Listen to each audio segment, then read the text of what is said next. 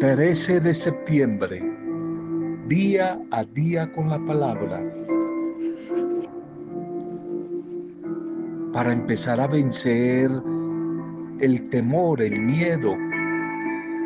Empecemos a depositar pensamientos de fe, de esperanza, pensamientos positivos allí en el banco de nuestra memoria. La palabra de Dios va renovando nuestra manera de pensar y esa misma palabra va a hacer que seamos mujeres y hombres de esperanza.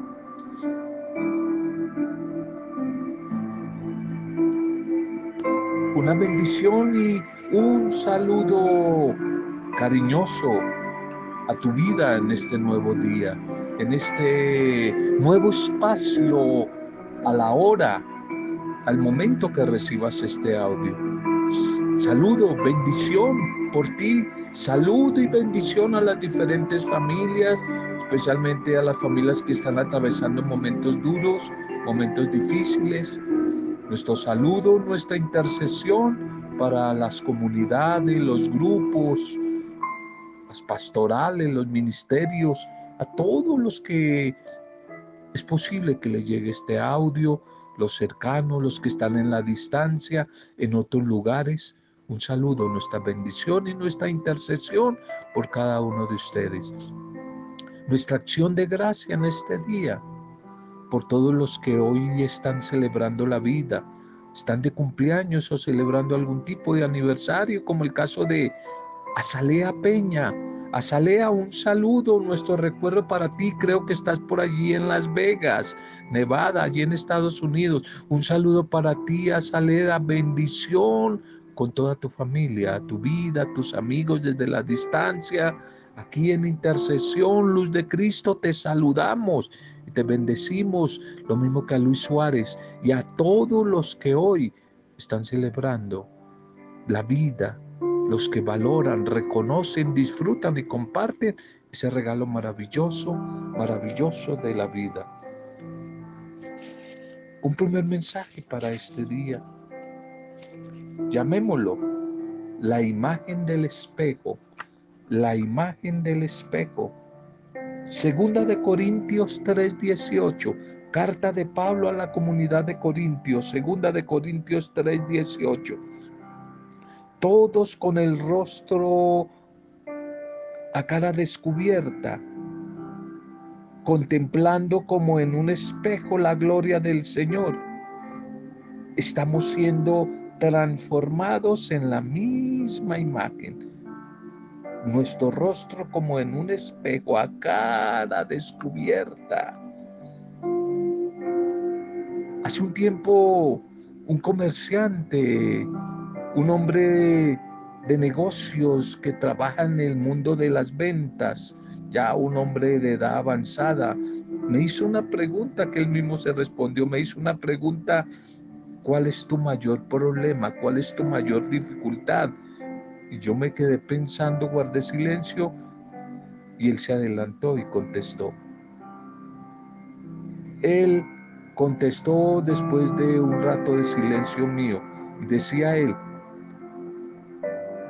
mi mayor problema es que cuando me veo todos los días en el espejo por las mañanas, veo que yo soy, yo soy mi mayor problema. Cuando me miro en el espejo me veo yo como el mayor problema.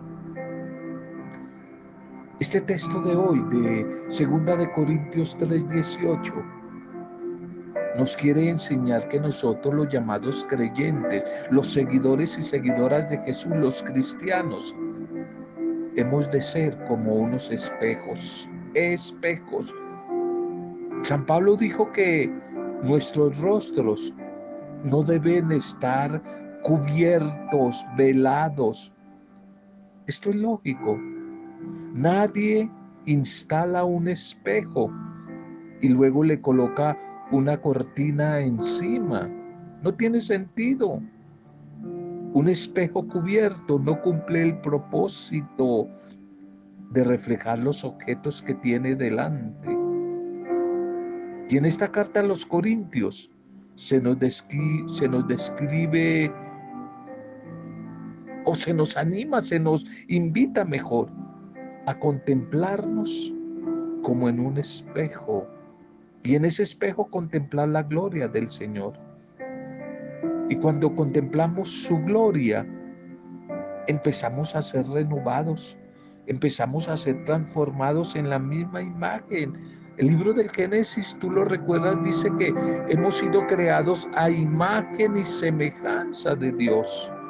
Hemos sido creados a imagen y semejanza de Dios.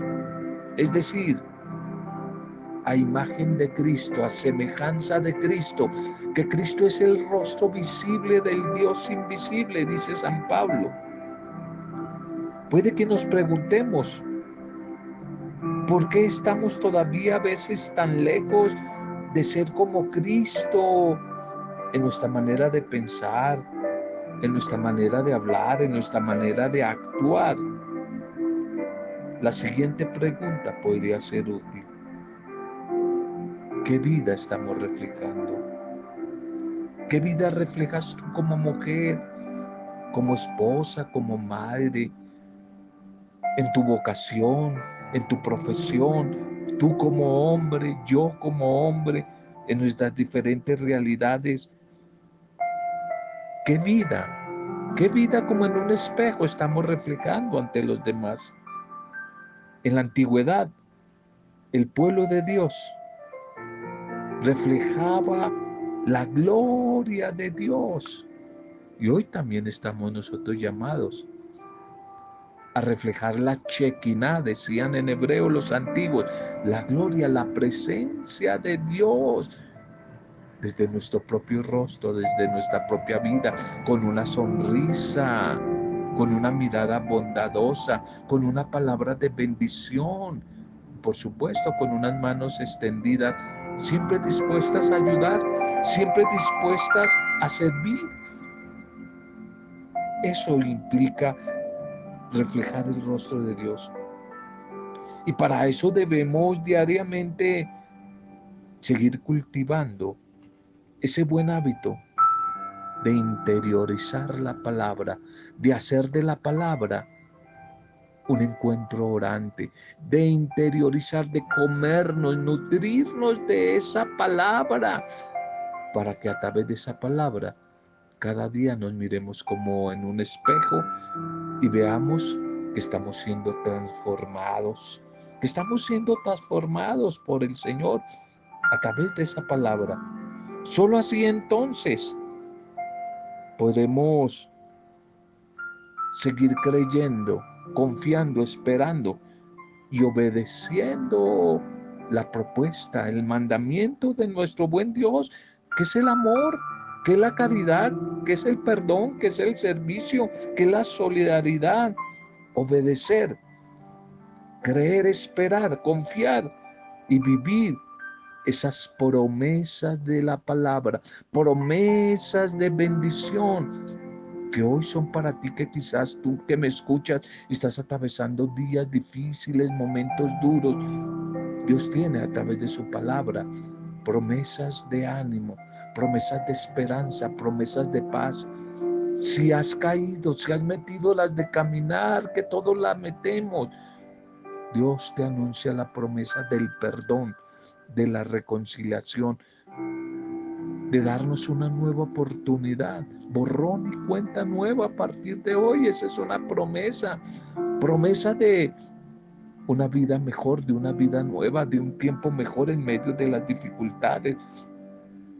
El Señor quiere seguir reflejando su presencia, su chequiná, su gloria. Preguntémonos, la gloria o la imagen de quién estoy reflejando hoy yo? ¿Será la imagen de los medios masivos de comunicación de las redes sociales? ¿Qué imagen estoy reflejando yo? ¿Se me ha pegado la imagen de los ídolos modernos de hoy, del área que sean, politiqueros, de los ídolos futbolistas, deportistas, actores, actrices, ¿Qué rostro y qué gloria estoy reflejando yo hoy a los demás? El rostro, tenlo en cuenta, no lo olvides. El rostro es un espejo del corazón. El rostro es el rostro, es la ventana del alma, es el espejo del corazón. Preguntémonos, ¿será que los demás ven a Jesús a través mío? ¿Será que los demás ven a Jesús a través de mi rostro? ¿O será como dicen algunos y muchos que yo conozco, señoras y señores, hombres y mujeres, que tienen escara de puño, cara de revólver? Pero eso sí, que curioso, se lo pasan rezando.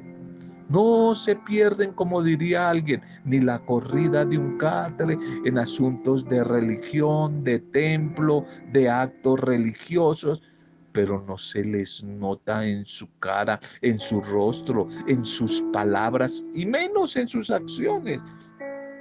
¿Qué ve la gente en mí?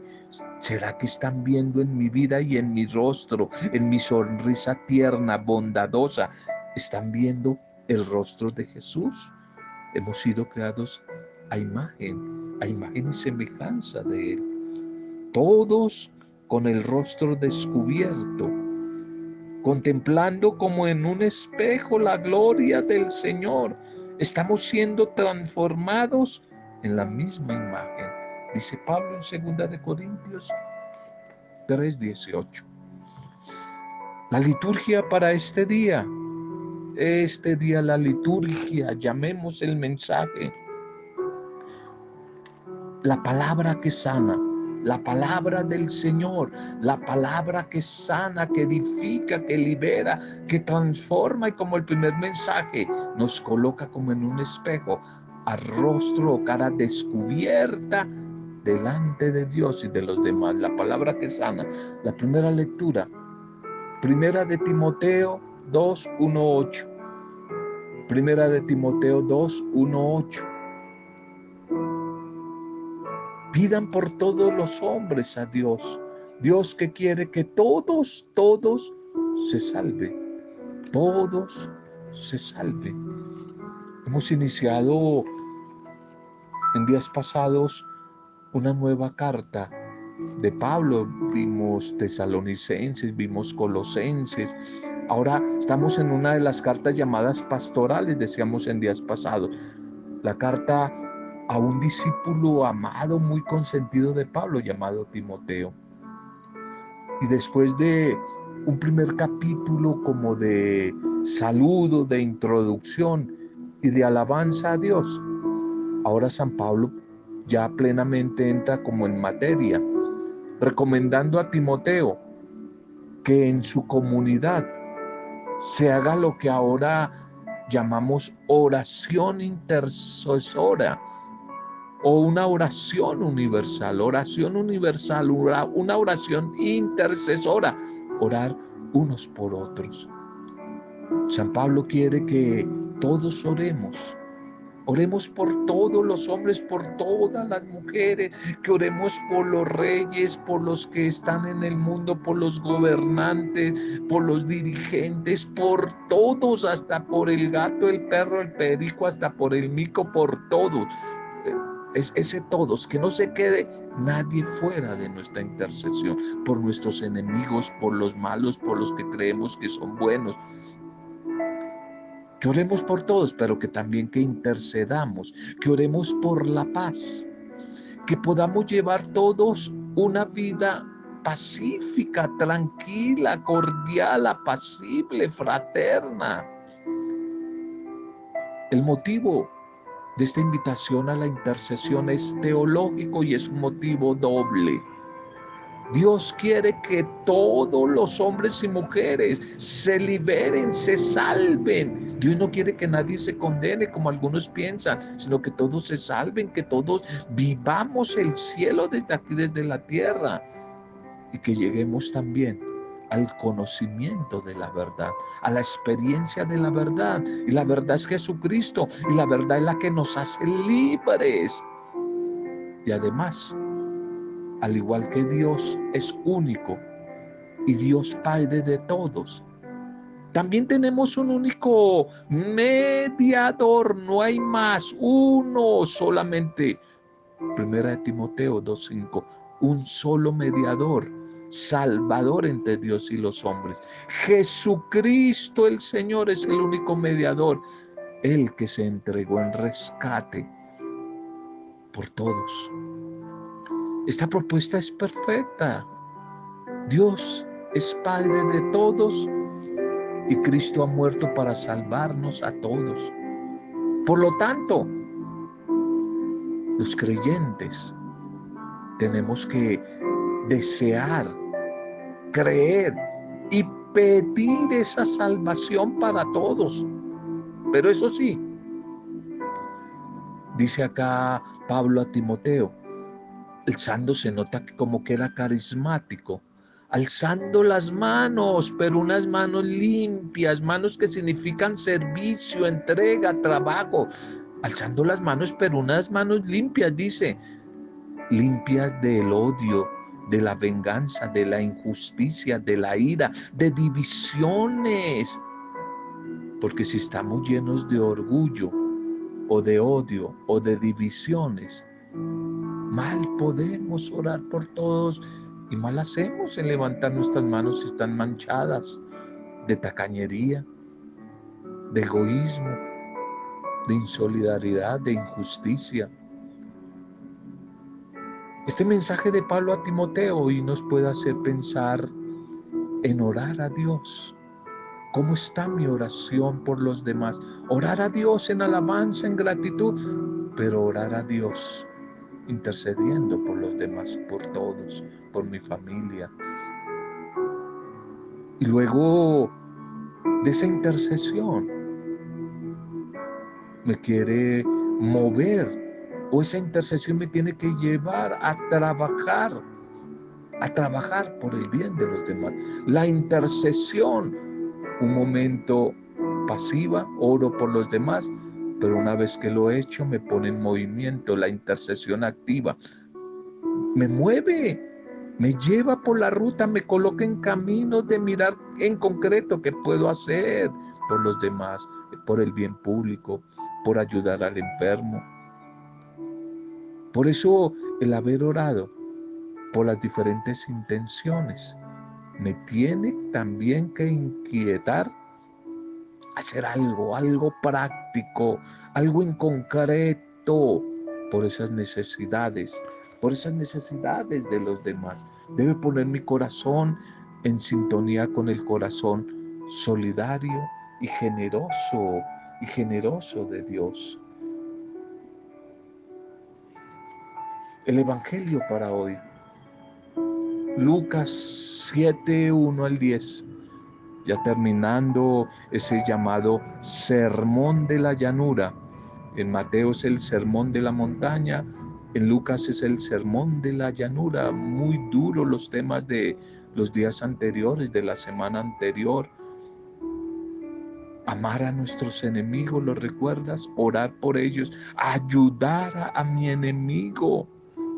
Muy duro nos lo colocó el Señor. No es fácil esa propuesta de las bienaventuranzas del Señor. Bien, Lucas 7, 1, 10 para hoy. Va a decir el Señor, ni en Israel he encontrado tanta fe. En este Evangelio de hoy, Jesús hace un milagro en favor de un pagano, es decir, de un extranjero, alguien que no es judío. Todo el que no es judío es un pagano, que además es un militar, es un oficial, jefe de una de los batallones o de las centurias, o sea, tenía como 100 soldados al menos del ejército romano que eran sus enemigos, que eran sus opresores. Y según los informes que le dan al Señor Jesús, este militar es una buena persona simpatiza con los judíos y les ha ayudado a construir la sinagoga. La actitud de este centurión es de humildad, de respeto, No se atreve él a ir personalmente a buscar a Jesús, ni le invita tampoco a venir a su casa, porque ya sabe que los judíos no pueden entrar en casa de un pagano. Pero tiene confianza, tiene confianza en la fuerza curativa de Jesús. Tiene confianza que Él relaciona con las claves de su vida militar, de su cultura militar, con las claves de mando y obediencia de la vida militar. Y Jesús al escucharlo, alaba la fe de este pagano, de este extranjero. Después de tantos rechazos entre los suyos, es motivante para él, es reconfortante encontrar una fe así. Y dice el Señor, yo les digo que ni en Israel, traduzcamos eso en el hoy, ni siquiera en el templo, ni siquiera en los que van todos los días a misa, ni siquiera en los cristianos que ayunan, dan el diezmo, se saben textos bíblicos de memoria. Eso es lo que más o menos quiere decir Jesús. Yo les aseguro que en Israel, en la gente cumplidora, religiosa, he encontrado tanta fe como en este pagano alejado. Y cuando Lucas, el evangelista, escribe este evangelio, ya la comunidad eclesial hacía tiempo ya que iba admitiendo a los paganos a la fe, no los excluía, los estaba atrayendo. Por ejemplo, en la persona de hoy, de otro centurión romano. Y más adelante Lucas en los Hechos de los Apóstoles nos va a hablar de Cornelio, otro militar romano que también empieza a ser parte de la pequeña comunidad cristiana. Este Cornelio que se convirtió con toda su familia al Evangelio de Jesús y su propuesta de una vida nueva. ¿Y qué sucedió? Entonces sacaron la conclusión de que realmente Dios no hace distinción de personas. Aquí la actitud de aquel centurión y la alabanza de Jesús son una maravillosa, una hermosa lección para todos, para que revisemos nuestros recuerdos, archivos mentales, en los que a veces, pero solo a veces, a una persona por no ser de los nuestros, por no ser de los de mi comunidad, de los de mi iglesia, de los de mi parroquia, de los de mi pastoral, mi ministerio. La hemos excluido, la hemos catalogado poco menos que a veces inútil o indeseable. Es que de verdad si fuéramos sinceros, a veces tendríamos que reconocer como fruto de ese encuentro con la palabra, viendo los valores de personas como estas que yo repito mucho, algunos me dicen que porque repito, nos dan sopa y seco. A veces gente que está alejada totalmente de lo de la iglesia. Es más, se han declarado agnósticos o ateos, pero nos dan con su manera y estilo de vivir. Muchos de ellos nos dan sopa y seco. Personas como esas militares hoy del Evangelio. Y Jesús sigue diciendo, es que ni siquiera en Israel he encontrado tanta fe. Ni siquiera en Israel he encontrado tanta fe. En una sociedad como la nuestra hoy, tan materialista, tan banal y más equivocada que nunca, en la que por todo lado aparecen esos contravalores del reino del reino de Dios. Idolatría del dinero, el ansia de poder, tanto engreimiento, el uso de una racionalidad, intelectualidad, la ciencia como Dios. Gente que se le pega a lo inútil, a lo que es pasajero, a lo efímero se nos presentan hoy como el ideal de la mujer, del hombre feliz y eficiente. ¿Cómo se hace hoy de difícil pensar que Jesús encontraría más fe en muchos tan alejados de Dios y de la iglesia que en los llamados creyentes supuestamente practicantes. Pero así no lo creamos, la historia se repite. Dentro de esta sociedad que el hombre religioso tilda de corrompida y atea, es muy posible que el mensaje de Jesús continúe encontrando más respuesta, más eco, y que produzca más liberación en personas que la sociedad y la misma iglesia considera profundamente alejadas de Dios que las mismas religiosas que se lo pasan en el templo. De hecho, la tierra buena en la que enraizó la semilla del mensaje y en la que fructificó al ciento por uno.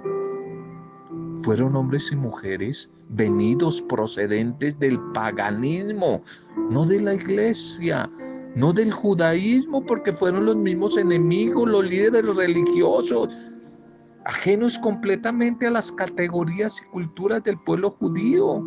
Es que con varias personas a veces conversamos y, hemos dicho que eh, se habla mucho de que, eh, especialmente algunas iglesias cristianas, hablan de que ya, ya, ya va a regresar el Señor, que es eminente, que pasado mañana, que ya viene, que los signos, que ya va a llegar, que ya... ¿Qué pasaría si llega Él? Entonces conversábamos con algunos que creemos que sí, Él va a regresar. El problema es que no sabemos cuándo. Que si Jesús regresa, los que primero lo capturan, lo critican, lo atacan y lo vuelven a matar es la iglesia. Es la iglesia, segurito. La iglesia, no los ateos, no los de otras religiones, sino los mismos creyentes vuelven a Jesús a capturarlo, lo meten a la cárcel, lo vuelven a flagelar y otra vez lo matamos, lo crucificamos. Por eso es tan importante el tema hoy de este centurión pagano, que no era de la misma iglesia, no era de la religión, y sin embargo se ganó ese tremendo piropo de Jesús. No he encontrado una fe más grande que este hombre. La hemorroísa, otra pagana, la mujer samaritana, otra pagana, y Jesús les dio grandes piropos, pero a los religiosos lo que hizo fue darles palo por hipócritas, por falsos. A la final lo mataron a Jesús, la misma iglesia, la misma religión. Es a veces los llamados religiosos son el principal obstáculo para un encuentro profundo y transformador con Jesús. ¿Y cómo necesitamos todos? Un encuentro o un reencuentro, si ya tuvimos ese primer encuentro, que llene la vida, que le dé sentido a nuestro existir, pero de verdad, en la buena noticia de nuestro Maestro Jesús y que de esa manera impregnemos a los demás, no con tanta palabra, sino con nuestra manera de vivir, los atraigamos. Pero si tenemos tantas seguridades de nuestra bondad, tanta a veces posturas eh, eh, religiosas que a veces cargan mucho a la gente, no le ayudan a liberar de sus cargas, no le transmiten verdaderamente la paz. Entonces, ¿qué futuro le va a esperar a la gente que no conoce del Señor? El Señor y su palabra quieren seguirse manifestando a través nuestro. El Señor y su palabra, si no nos disponemos de corazón, no tienen ningún trabajo que hacer a través nuestro. Ojalá que seamos dóciles como este centurión romano hoy. Como este centurión romano que no solamente admiró a Jesús, sino lo admiramos mucho. Que en este día podamos pedirle perdón al Señor Jesús. A veces por nuestra incredulidad, y a veces por ser piedra de tropiezo para que muchos que están alejados entren a la comunidad, le conozcan, le amen y le sirvan a Él. Porque a veces no hemos sido capaces de abrir nuestro corazón a su palabra. Pidámosle al Señor que la palabra que hoy hemos compartido se convierta en bendición para nuestra vida, nuestras familias y los demás. Padre, gracias. Gracias por tu bendita palabra en este día. Queremos vivirla. Regálanos tu espíritu para ser testigos de ella y viviéndola, ser bendición para nuestras familias, para nuestros grupos, para nuestros vecinos, para nuestros barrios, nuestra sociedad, Señor. A través de esa palabra, la palabra que sana, la palabra que cura, te entregamos a todos nuestros hermanos enfermos, cautivos, oprimidos, desplazados, migrantes, desempleados, los más débiles, los más olvidados de la sociedad, los alejados de la iglesia, los paganos, los agnósticos, los ateos que a veces los hemos juzgado tanto que muchas veces nos dan un mejor testimonio de humanidad. Hoy oramos por ellos y oramos por ti. Oramos en Azalea, y en Luis Suárez por todos los que hoy están de cumpleaños. Y lo hacemos desde la fuerza y poder intercesor del Espíritu Santo, para gloria, alabanza y adoración tuya, Padre Dios Creador, en el bendito, soberano nombre de Jesucristo, el único Salvador, el único mediador, Jesucristo el Señor, en el nombre de Él con acción de gracias y alabanzas, en compañía de María nuestra Madre, hemos compartido el mensaje de hoy. Amén. Roberto Zamudio de día a día con la palabra.